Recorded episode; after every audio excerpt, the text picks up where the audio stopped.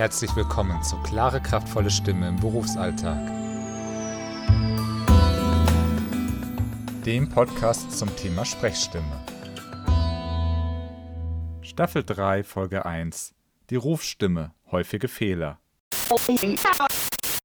Herzlich willkommen zur ersten Folge der dritten Staffel von Klare, kraftvolle Stimme im Berufsalltag. Ich bin Felix Bender und ich freue mich, dass Sie auch diesmal wieder mit dabei sind. Die dritte Staffel beschäftigt sich mit der Literatur. Das heißt, was schreiben verschiedene Autoren denn so über die Sprechstimme? Welche Tipps geben sie? Was sollte man vermeiden? Und, das ist das besonders Wichtige, wie können sie das in ihren Alltag übertragen? Denn die beste Theorie hilft ihnen ja wenig, wenn sie nicht alltagstauglich aufbearbeitet ist. In dieser, der ersten Folge, beschäftigen wir uns mit der Rufstimme. Dazu schreiben Nafka und Wirth in der fünften Ausgabe des Buches Stimmstörungen, erschienen im Deutschen Ärzteverlag. Häufige Fehler, harter Stimmeinsatz, unkontrolliertes Brüllen, inadäquat hohe Sprechstimmlage, keine ausreichende Entspannung. Was bedeutet das nun für Sie? Vielleicht sind Sie in einem Beruf tätig, wo Sie auch mal lauter sprechen müssen. Typische Berufe sind zum Beispiel Lehrer. Natürlich wünscht man sich, dass die Schüler immer leise sind, aber in der Realität sieht es doch so aus, ab und zu muss man einfach mal lauter sprechen, um wieder für Ruhe zu sorgen. Oder aber Sie arbeiten im Einzelhandel in einer lauten Umgebung. Da sind Sie vielleicht nicht ganz direkt in der Rufstimmlage, aber Sie müssen auf jeden Fall lauter sprechen, das heißt, auch für Sie sind diese Tipps hier jetzt absolut relevant. Schauen wir uns diese häufigen Fehler nochmal einzeln an. Navga und Wirt schreiben, harter Stimmeinsatz, also der sollte vermieden werden. Was bedeutet denn harter Stimmeinsatz? Nehmen wir mal die kurze Phrase am Abend. Die kann ich jetzt mal mit hartem Stimmeinsatz sprechen. Am Abend. Haben Sie das gehört? Am Anfang der Vokale, also der A's, war immer so ein kleiner Stopp. Am Abend. Das ist ein harter Stimmeinsatz. Jetzt kann ich das sehr, sehr weich sprechen, dann klingt es so. Am Abend. Am Abend. Na, dann hört man so ein leichtes am Anfang. Das ist ein bisschen zu viel des Guten. Wir brauchen so einen Mittelweg. Wir brauchen also schon diese leichten Stops. A, Ne? Also beim, bei jedem Vokal hat man am Anfang einen leichten Stopp. A, E, I, O, U. Immer war ein kleiner Stopp zu hören. Das heißt, am Abend hat, jedenfalls wenn man die Wörter einzeln spricht, immer so ein kleiner Stopp am Anfang. Um diese harten Einsätze zu vermeiden, bedarf es Eigenwahrnehmung. Das heißt, spüren Sie mal, wie viel Stopp brauchen Sie. Brauchen Sie wirklich so ein A oder reicht auch ein A am Abend? Und wo entsteht dieser Stopp? In unserem Hals, im Kehlkopf. Wir können willentlich die Stimmlippen aneinander legen. Das klingt dann so. Probieren Sie das mal aus. Wenn Sie dafür ein Gefühl entwickelt haben, dann gelingt es Ihnen auch leichter, am Abend zu sprechen. Am Abend. Jetzt lagen die Stimmlippen genau so fest aneinander, wie sie das eben brauchen. Wir wollen ja kein am Abend, aber auch kein am Abend. Und das ist uns gelungen. Am Abend. Die Kunst ist es natürlich beim Rufen, dasselbe hinzubekommen, aber wir können ja langsam die Lautstärke steigern. Am Abend am Abend. Am Abend. Ich bin jetzt jedes Mal etwas lauter geworden, aber der Druck im Hals hat sich nicht erhöht. Und das sollte auch Ihr Ziel sein. Der häufige Fehler Nummer zwei, unkontrolliertes Brüllen. Das ist uns wahrscheinlich allen schon mal passiert, wenn wir uns so richtig aufgeregt haben, dass wir einfach gebrüllt haben. Und wenn wir uns wirklich aufregen, dann ist es auch sehr schwer zu kontrollieren. Aber Achten Sie drauf, lautes Sprechen ist nicht Brüllen. Sie können laut sprechen, ohne dass es den Anschein erweckt bei Ihrem Zuhörer, dass er angebrüllt wird. Denn wer will das schon?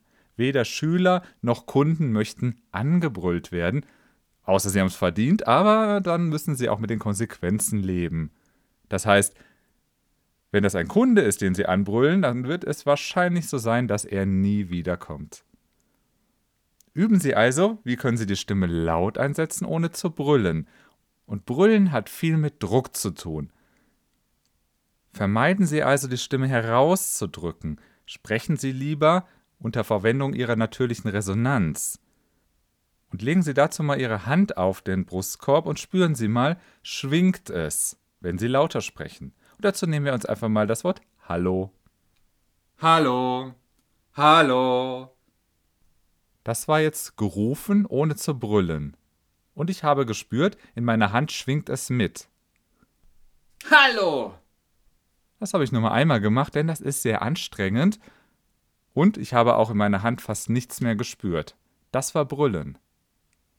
Auch hier können Sie wieder sich einzelne Schritte überlegen, dass Sie langsam steigern von einem leisen Hallo zu einem lauten Hallo und zwar immer unter Spüren der Vibration im Brustbereich. Wenn es dort mitschwingt, dann ist es ein gutes Zeichen dafür, dass sie eben nicht brüllen. Der dritte Fehler, den Navga und Wirt aufführen, ist inadäquat hohe Sprechstimmlage. Was bedeutet das? Wenn wir lauter sprechen, werden wir oft unweigerlich höher mit der Stimme.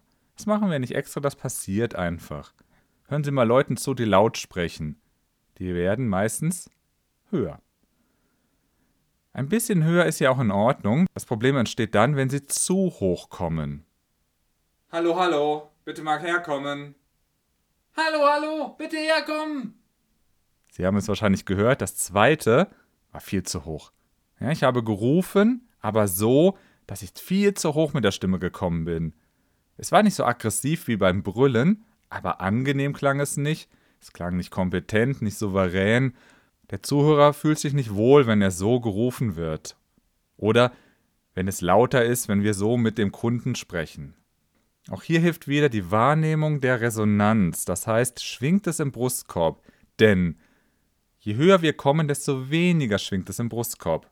Und das wollen wir vermeiden, also wir fördern die Brustresonanz. Und wir können das übrigens tun, indem wir ein bisschen mitklopfen, wenn Sie andere Folgen dieses Podcasts gehört haben, kommt Ihnen diese Übung wahrscheinlich bekannt vor. Und ja, ich mag sie einfach gerne, denn sie ist so effizient. Wenn Sie lauter sprechen, Hallo, hallo, hallo. Und Sie klopfen dabei, lauter sprechen und klopfen, so wie ich das gerade gemacht habe, dann kann die Stimme voll klingen. Sie kann tief sein, also natürlich tief, nicht tief gedrückt, das wollen wir auch nicht und vor allem ist sie eben nicht nach oben gerutscht. Der vierte Fehler, den Nafka und Wirth hier anführen, ist keine ausreichende Entspannung. Und hier habe ich die Beobachtung gemacht, das hat vor allem viel mit der Bauchspannung zu tun. Wenn wir im Bauch immer angespannt sind, gerade beim Rufen, wir wollen ja Kraft reinlegen und wir lassen aber nicht mehr nach und dann wird es irgendwann sehr, sehr angestrengt. Hören Sie das vielleicht, obwohl ich gar nicht rufe? Huh, anstrengend. Nicht nur für Sie als Zuhörer, auch für mich als Sprecher. Legen Sie mal die Hand auf den Bauch und jetzt, wir brauchen gar nicht zu rufen. Wir sagen einfach Hallo, Hallo, Hallo. Schon mit so ein bisschen Schwung, aber eben noch gar nicht gerufen. Hallo, Hallo. Wir spüren, wie unser Bauch so schön federt. Er geht rein, Hallo, und danach direkt wieder raus. Das ist Entspannen. Und wenn wir rufen, und spüren, dass immer wieder Lockerheit in unseren Bauch kommt, dann ist alles gut. Dann bleibt auch unsere Stimme gesund und angenehm für den Zuhörer.